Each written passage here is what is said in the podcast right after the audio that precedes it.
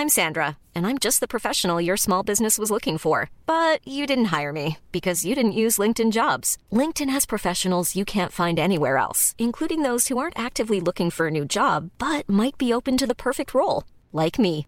In a given month, over 70% of LinkedIn users don't visit other leading job sites. So if you're not looking on LinkedIn, you'll miss out on great candidates like Sandra. Start hiring professionals like a professional. Post your free job on linkedin.com/people today. Attention, dans cet épisode et dans cette pièce, il sera question de violences sexistes et sexuelles, de drogue et de féminicide. S'il s'agit de sujets sensibles pour vous, je vous invite à écouter avec prudence en faisant des pauses, voire même à vous diriger vers un autre épisode de Dramatis. J'y fais des super blagues sur euh, Manuel Valls, euh, Manuel Valls, ou encore euh, cet ancien Premier ministre qui bouffe à tous les râteliers avec autant de conviction que la ville de Beauvais ne suscite d'orgasme. Je parle souvent de l'importance des trigger warnings au théâtre. Et au Festival d'Avignon, j'ai vu un spectacle cocher toutes les cases. Et vous savez quoi? Je pense que c'est une très bonne chose. Et comme je suis sympa, je vous le raconte dans ce second épisode de Dramatis de la saison. Oui, je sais, il n'y a plus de saison. Et bah dans mon podcast, c'est la deuxième. Je suis toujours Mathis Grosso, j'en suis toujours désolé. Et là, je vous parle de Anoiba, Eoa, Boa Noté, Cinderella, euh, La Mariée et Bonne Cendrillon. C'est quand même mieux que mon accent en portugais. Une pièce qu'on doit à la metteuse en scène et performeuse brésilienne Carolina Bianchi et au collectif Cara di Cavallo.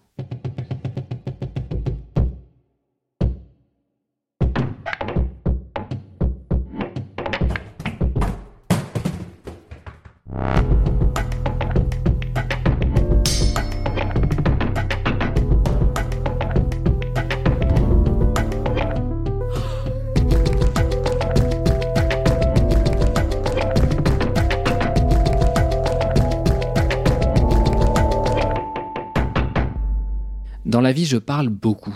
Et comme tous les gens qui parlent beaucoup, je dis beaucoup de conneries, beaucoup de choses que je regrette à beaucoup de gens qui ne me connaissent pas et dont l'iris forme un petit point d'interrogation. Ces moments désagréables se répètent à loisir dans ma tête pendant mes insomnies.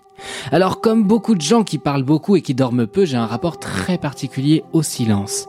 Et ce silence, eh ben, m'a fallu l'accepter parce qu'il m'a été difficile de retrouver la voix après La mariée et Bonne nuit Cendrillon. Parce que c'était mieux que je me taise pour ne pas dire de conneries et sans doute parce que je savais qu'il me faudrait larmoyer un temps en silence pour dormir un peu.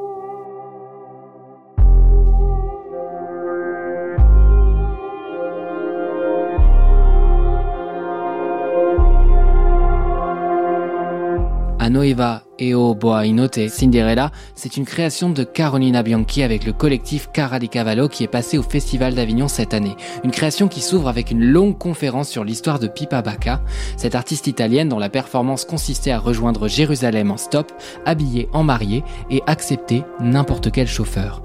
Le but, montrer la bonté humaine. Nous sommes en 2008, Pipa Bacca monte dans une voiture, on retrouvera Pipa Bacca morte après qu'on l'a violée dans un quartier de Gebze en Turquie. La mariée du titre, la Noéa, c'est elle. Vidéoprojecteur et karaoké à l'appui, Carolina Bianchi analyse les paradoxes. D'un côté, la cohérence, le jusqu'au boutisme du projet de Pipa Bacca, sa bonté si rigoureuse.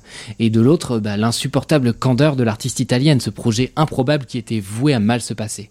Photo à l'appui, Bianchi revient alors sur le travail de nombreuses performeuses, Tania Bruguera, Marina Abramovic pour ne citer qu'elle, elle revient sur leur travail pour tenter de comprendre. Pourquoi, pourquoi Pipa Bacca s'est embarquée dans ce projet suicidaire, pourquoi Carolina Bianchi est-elle si obsédée par cette histoire? Une longue conférence précise, ciselée, documentée, un verre de vodka tonique à la main, voilà comment commence la pièce. Sauf que, Sauf que dans ce verre de vodka tonique, c'est dit d'entrée de jeu, il y a du GHB, ce qu'on appelle la drogue du violeur, ou au Brésil, le boa noté Cinderella, bonne nuit Cendrillon. Ce verre, Carolina Bianchi va le boire sous nos yeux.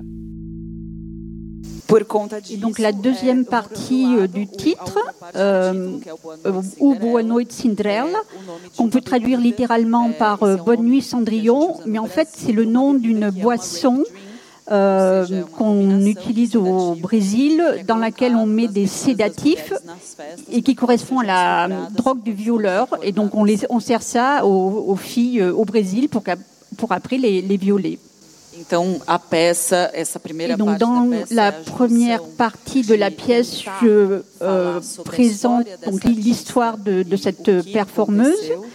Et, euh, et, en- ensuite, donc je, prends eu euh, cette euh, drogue et j'essaie de me remémorer de ce qui lui est arrivé, j'essaie de le représenter. À tout moment, la conférence de Bianchi peut s'interrompre et c'est le collectif Cara di Cavallo qui prendra le relais. Les minutes qui suivent l'annonce, on ressent l'hypervigilance du public. Puis ce qui doit arriver finit par arriver. Carolina Bianchi débarrasse le bureau, s'allonge, et à ce stade, on se dit que même si la performance est suivie par un médecin, il est possible qu'elle ne se réveille pas. Faute de comprendre ce qui a mené Pipa Baka à vivre cet enfer, la metteuse en scène va le traverser. Petit moment factuel. Selon les chiffres du ministère de l'Intérieur, 93 000 femmes sont victimes de viols ou de tentatives de viol en France chaque année. Je ne parle que de la France, mais tout comme le montre Antigone in the Amazon de Milo Rao, programmé lui aussi au Festival d'Avignon, la situation des Brésiliennes, et notamment des Brésiliennes transgenres, est alarmante elle aussi. Selon l'association Nous Toutes, en France, l'écrasante majorité des victimes connaît son bourreau et la principale substance d'intoxication associée aux agressions sexuelles facilitées par la drogue, c'est l'alcool. La drogue du violeur, c'est donc souvent plus des verres et des verres d'alcool qu'un gros sédatif. Pourtant, on parle beaucoup du GHB, tout comme on a beaucoup parlé des seringues ces derniers mois, et c'est de ce genre d'agression dont il est surtout question dans ce spectacle, et c'est le même genre d'agression dont il était question dans la série de Michaela Cohen, I May Destroy You. Mais parce que la vie est bien plus violente qu'une pièce de théâtre ou une série, je vous donne quand même ce qu'il faut faire si vous ou un proche pensez avoir été drogué. La source, c'est un article de Mademoiselle que je vous glisse ensuite dans la description. Si vous commencez à oublier les événements dès qu'ils se produisent, que vous sentez que vous perdez conscience, que vous êtes en soirée, eh ben alertez les gens autour de vous, les éventuels responsables sur place, ne restez pas seul. Si vous êtes témoin de tout ça, accompagnez la personne, rassurez-la, emmenez-la éventuellement à l'hôpital si elle se sent mal. Mais Selon la loi, la première étape, si vous voulez traduire en justice la personne qui vous a fait ça, eh ben c'est le commissariat, où comme chacun sait, les victimes sont accueillies avec la même bienveillance que de la fiente de pigeon dans un pokéball. Oui, d'abord, il faut porter plainte, en effet. Pas une main courante, hein, porter plainte. Ça, c'est si vous en avez envie, hein. vous faites vraiment ce que vous voulez, mais les analyses médicales n'ont de valeur juridique que si vous portez plainte avant de les faire. Car la soumission chimique, c'est un délit reconnu dans le code pénal, alors que le fait de porter du orange, par exemple, bah pas du tout. Donc vous voyez, c'est important de connaître le droit, c'est aussi une circonstance aggravante en cas de violence sexuelle. Je parle de la soumission chimique et pas du fait de porter du orange. Ensuite, le process, c'est que vous avez des prélèvements qui sont effectués deux fois, et puis des dépistages sanguins, urinaires, capillaires, que vous portiez plainte ou non. De toute façon, allez voir un médecin. S'il y a une suspicion de violence sexuelle, on pourra toujours vous prescrire un traitement de post-exposition au VIH et éventuellement une contraception d'urgence. Voilà, tous ces rappels, de toute façon, vous les retrouverez dans le lien Mademoiselle dans la description. Encore une fois, vous pouvez tout à fait faire des pauses dans cet épisode ou vous matez l'intégrale de Julie Lescaut à la place, c'est ok. Maintenant, on rentre dans le vif du sujet. Je connais pas d'endroit où l'art s'exprime de façon plus radicale que le théâtre. Le cinéma, c'est une galère parce que vous avez 2300 instances dans la production, de la distribution, de la diffusion, et chaque fois de l'argent sur la table, beaucoup, et donc des hommes, beaucoup, qui empêchent par exemple plein de projets, je sais pas, antiracistes ou féministes super radicaux de voir le jour. C'est en tout cas ce que laisse entendre Adèle Haenel alors qu'elle quitte le cinéma, et pour aller vers quoi? Le théâtre. Hâte que Xavier Dolan se mette à la poterie en espérant que suffisamment de gens regardent ses pichets en terre glaise avant qu'il parte bouder dans un coin. Oui, au théâtre, le geste politique peut aller loin. Une autre forme artistique d'ailleurs qui se passe de concession, eh ben c'est sûrement la performance. Mais parce que j'ai toujours raison, car j'ai un podcast, je vous répondrai que théâtre et performance, c'est parfois la même chose, ou qu'au moins ces arts sont voisins. Et d'ailleurs, c'est quoi une performance? De quoi on parle? C'est vrai. Alors pour moi, une performance, euh, c'est par exemple se lever avant 11 heures, mais selon Bruno Pequigno, historiquement, eh ben, les premières performances, on les doit aux plasticiens dans les années 50, en France, en Allemagne, aux États-Unis, au Japon. Alors les Norvégiens, on sait pas trop ce qu'ils branlent, mais a priori, ils en font pas des performances. Bon, l'idée c'est qu'après la Seconde Guerre mondiale, les artistes contestent les moyens classiques de produire et recevoir des spectacles, ils veulent aller directement voir le public, dans les rues, dans les usines, parce que le public, il vient plus les voir dans les musées, dans les théâtres, et du coup, on a des artistes de la scène qui tentent de penser des événements transdisciplinaires, des happenings. Et donc, en gros, on va avoir des gestes artistiques éphémères, assez radicaux, qui peuvent avoir lieu absolument partout. Alors, c'était pensé initialement contre les institutions, mais aujourd'hui, à l'heure où des gros musées comme le Tate Museum essaient d'y dédier des espaces, de légitimer, eh ben, c'est un peu plus compliqué. Ce qui reste en tout cas, c'est que dans la performance, la place du corps, elle est particulière, la place du risque, voire de la mutilation. Par exemple, dans Shoot, en 1971, Chris Burden se fait tirer dessus à la carabine. La même année, Gina Payne monte une échelle avec des barreaux en lame de rasoir dans Escalade non anesthésiée. En 1974, Marina Abramovic présente Rhythm Zero, une de ses performances les plus connues où pendant 6 heures, des spectateurs napolitains peuvent lui faire ce qu'ils veulent. Il dispose d'une plume, de miel, de raisin, mais aussi de scalpel, de clous et puis d'un pistolet chargé d'une balle. Qu'est-ce qui pourrait mal se passer finalement? Alors pourquoi une performance? Parce que les spectateurs dans la performance ils sont aussi acteurs. Ils ressortent de la performance avec des doutes, des questionnements et parfois des regrets. C'est ce qui motive le choix de cette forme très souvent.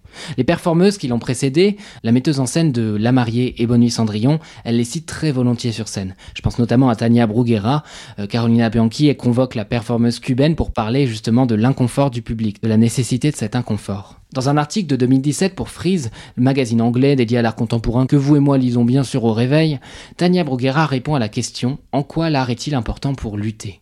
Elle répond Ce que nous savons ne suffit pas. Soyez persistants sans épuiser les autres, mobilisez des formes et des actions lisibles pour la résistance et inédites pour la répression. Le temps dont vous disposez dans une performance est celui qu'ils ont pour réagir. Se sentir bien, ça ne suffit pas. Il faut créer un moment politique. Ce que je trouve intéressant avec cette citation, c'est qu'elle va un petit peu à rebours des idées reçues. Je m'explique. Les articles qui se penchent sur les performances, souvent, c'est des top 10 des performances les plus extrêmes, et par extrême, on entend souvent des mutilations, des souffrances physiques. Alors même que Marina Abramovic a par exemple expliqué que le plus dur qu'elle ait fait en tant que performeuse, c'est pas cette performance de 6 heures que je vous mentionnais avec les ciseaux, le pistolet, tout ça. Elle a dit que le plus dur c'était le rien. Parce qu'en 2010, la performeuse dévoile L'artiste est présente au MoMA à New York, et Abramovic, elle incite les spectatrices à s'asseoir face à elle en silence et à la regarder dans les yeux. Et chaque jour, des gens fondent dans larmes. Ça, c'est radical. Vous croyez pas?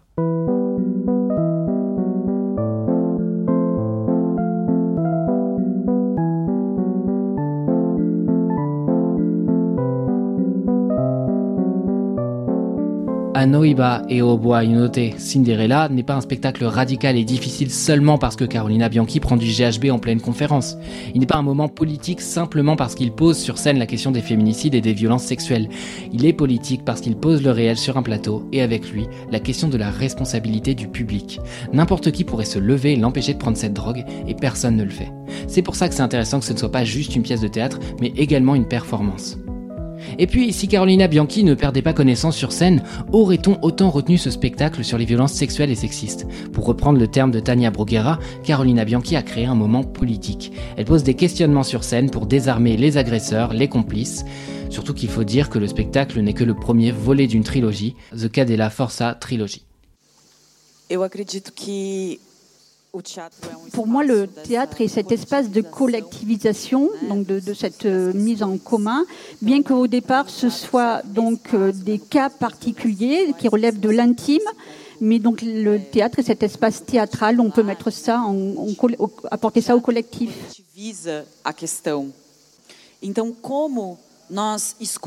Assister euh, à ces histoires, donc en tant que public, c'est aussi euh, un, travail. Donc euh, j'attends de, vous que vous, vous réfléchissiez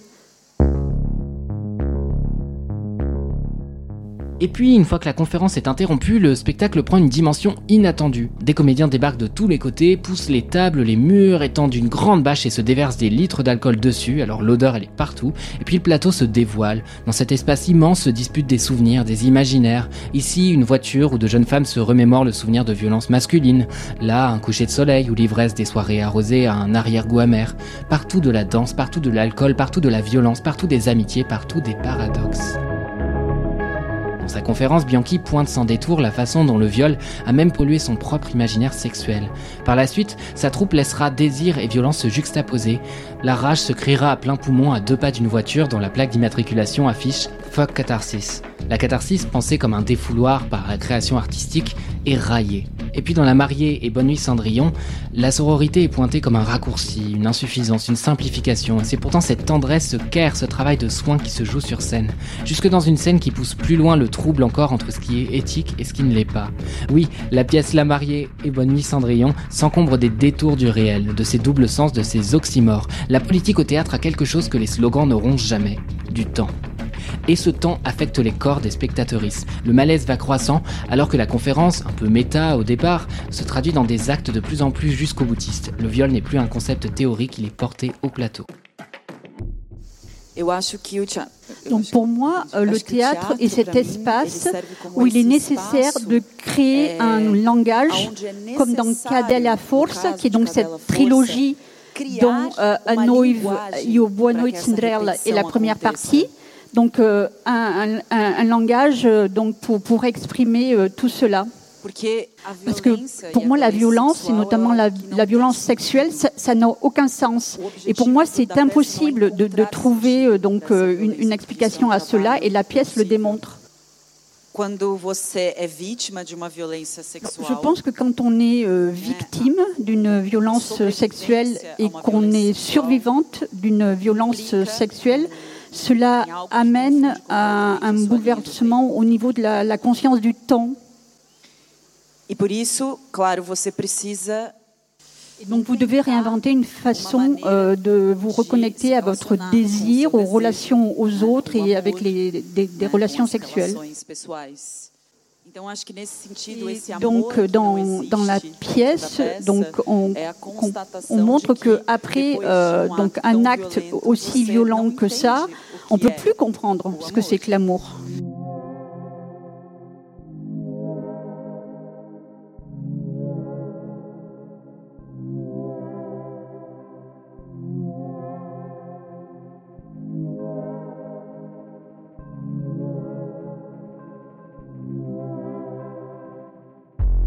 C'est difficile de conclure.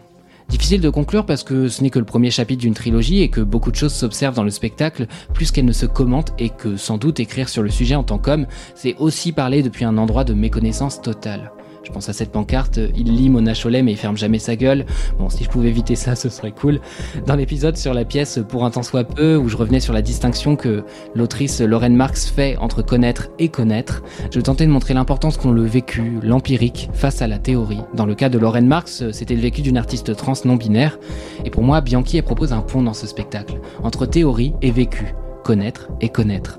Et puis un pont aussi entre la conférence, la performance, la danse, le théâtre, le rituel, l'hommage, la recherche. Un nouvel espace entre ces disciplines. Un espace où l'inconfort du public n'est pas un frein à l'expression artistique. Pas tant parce qu'on méprise la sensibilité du public. Hein. Le festival a d'ailleurs fait un super taf de prévention autour du spectacle, même si un petit trigger warning au début du spectacle, juste au cas où, ça aurait pas été trop. Mais l'inconfort ici, c'est surtout celui qui reste après le spectacle. L'inconfort au moment de donner son avis, l'inconfort au moment d'écrire sur le spectacle. Parce qu'on n'en sait rien, parce que c'était beaucoup et parce que c'était du contraste à haute dose, parce que c'était danse, danser, Dante aussi, euh, Dante qui est un auteur auquel Carolina Bianchi a emprunté des réflexions pour son spectacle. C'est le genre de spectacle que j'attendais au Festival d'Avignon. Des points de vue radicaux, transdisciplinaires avec un potentiel de transgression inouï. Bianchi n'y verbalise aucune solution à la mémoire traumatique, à l'omniprésence des violences masculines, mais on voit dans les accolades, les gestes soigneux, le temps, les sourires que l'amitié est sans conteste une nécessité. La recherche, la connaissance, le souvenir de toutes ces performeuses que j'ai tenté de vous citer ici. Et puis il y a quelque chose de très rafraîchissant avec euh, Anoiba et au Note Cinderella, quelque chose qui est très rare dans les gestes artistiques et surtout les plus politiques. Au grand discours, pétri de certitude, Carolina Bianchi répond par du métadiscours. C'est-à-dire qu'elle commente le spectacle, sa démarche, ses incertitudes. Elle les documente, elle s'expose, elle donne à voir de l'humilité. Et puis, elle permet de répondre à une question, bien qu'elle en laisse plein d'autres délibérément en suspens. À quoi ça sert de mettre le spectateur mal à l'aise? Une pièce qui traite le sujet des violences sexistes et sexuelles avec tant de profondeur ne peut pas avoir un rapport vertical au public. Elle doit l'impliquer pleinement, sans quoi il assiste à un énième divertissement, du trauma porn comme on en voit sur tant de sujets atroces. Chez Carolina Bianchi et Cara Di Cavallo, le morbide s'écrit avec un point d'interrogation. Je vous laisse imaginer ce que ça a été d'écrire cet épisode, du coup, parce que des points d'interrogation, il y en a quelques-uns quand même. En tout cas, si cet épisode vous a semblé intéressant et pertinent, je vous propose de le partager un peu partout, notamment grâce au post Instagram que je conçois exprès pour. Vous pourrez en profiter pour discuter avec moi, me donner votre avis, qui est toujours le bienvenu. Sur ce post Insta, vous retrouverez un extrait du podcast, les dates de tournée de la pièce. Euh, de mémoire, il y a Strasbourg, Genève, Amsterdam, Bruxelles, mais je crois qu'il y a d'autres dates. Et il y aura aussi, dans ce post Instagram, une citation de l'épisode, les infos du podcast, les crédits tout ça, ça marche en tapant Dramatise dans Instagram, mais je suis aussi sur TikTok, je vous y donne plein de recos théâtre, mais aussi plein de questionnements, parce que le spectacle n'est vivant que si le public se lève à la fin, ou pendant, c'est vous qui décidez. Avant de terminer cet épisode, c'est le moment du module Salut la compagnie. Salut la compagnie, je vous l'ai expliqué sur mon compte Instagram et dans le dernier épisode, vous le savez si vous avez déjà écouté Dramatis. C'est un petit module qui permet aux compagnies de présenter en une minute leur travail, leur date de tournée et c'est le moyen pour vous de découvrir plein de petites pépites de la scène émergente théâtrale. Et je vous fais découvrir aujourd'hui le spectacle Tomber dans les arbres que j'ai eu la chance de voir au Festival d'Avignon. Et c'est parti pour le vocal. Tomber dans les arbres Hey, it's Paige DeSorbo from Giggly Squad. High quality fashion without the price tag. Say hello to Quince.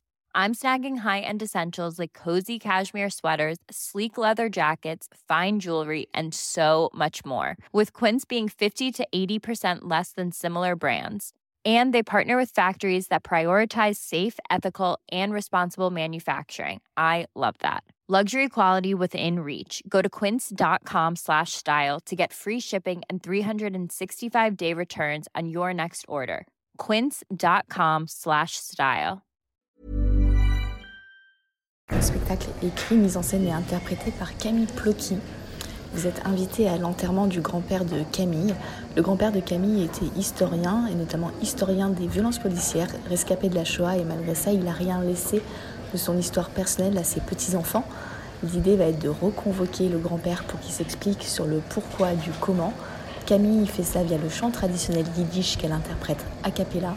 Sauf que c'est pas le grand-père de Camille qui va débarquer tout de suite, ce sont les ancêtres de Camille comme elle a pu se les imaginer et se les rêver. Ça parle de moustachus de gauche et de livres de développement personnel.